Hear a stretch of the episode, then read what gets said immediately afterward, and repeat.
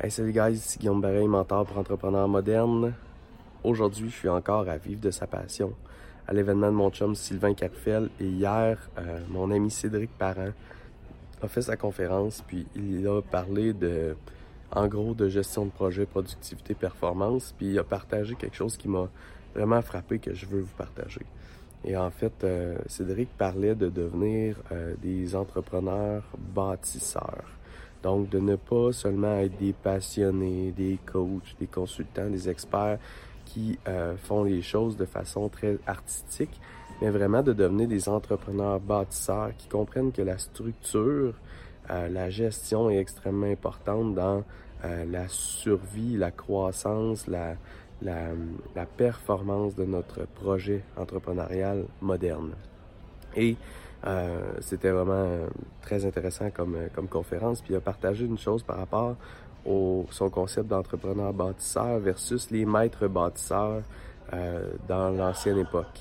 Les maîtres bâtisseurs, en fait, pour devenir maître bâtisseur, ce qu'il nous disait, c'est que, dans le fond, les, gens ne devenaient pas maîtres bâtisseurs de, grands édifices, de, grands monuments, en apprenant à devenir des ouvriers. Donc, c'est peut-être pas en apprenant comment euh, manier le marteau et les clous, la scie, etc. On devenait maître bâtisseur par une grande transformation intérieure. Et c'est comme ça qu'on devenait des maîtres bâtisseurs.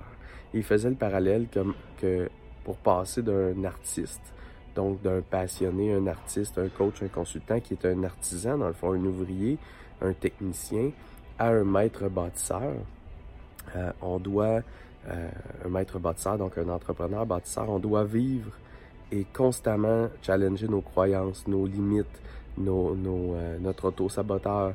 Et on doit vivre une grande transformation intérieure.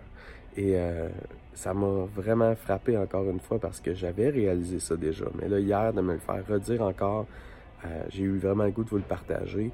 Moi, si je vous disais, dans les trois dernières années, ce qui a plus provoqué ma croissance euh, assez rapide, c'est ma transformation intérieure, de qui je suis, de qui je deviens, euh, donc euh, au niveau du savoir-être.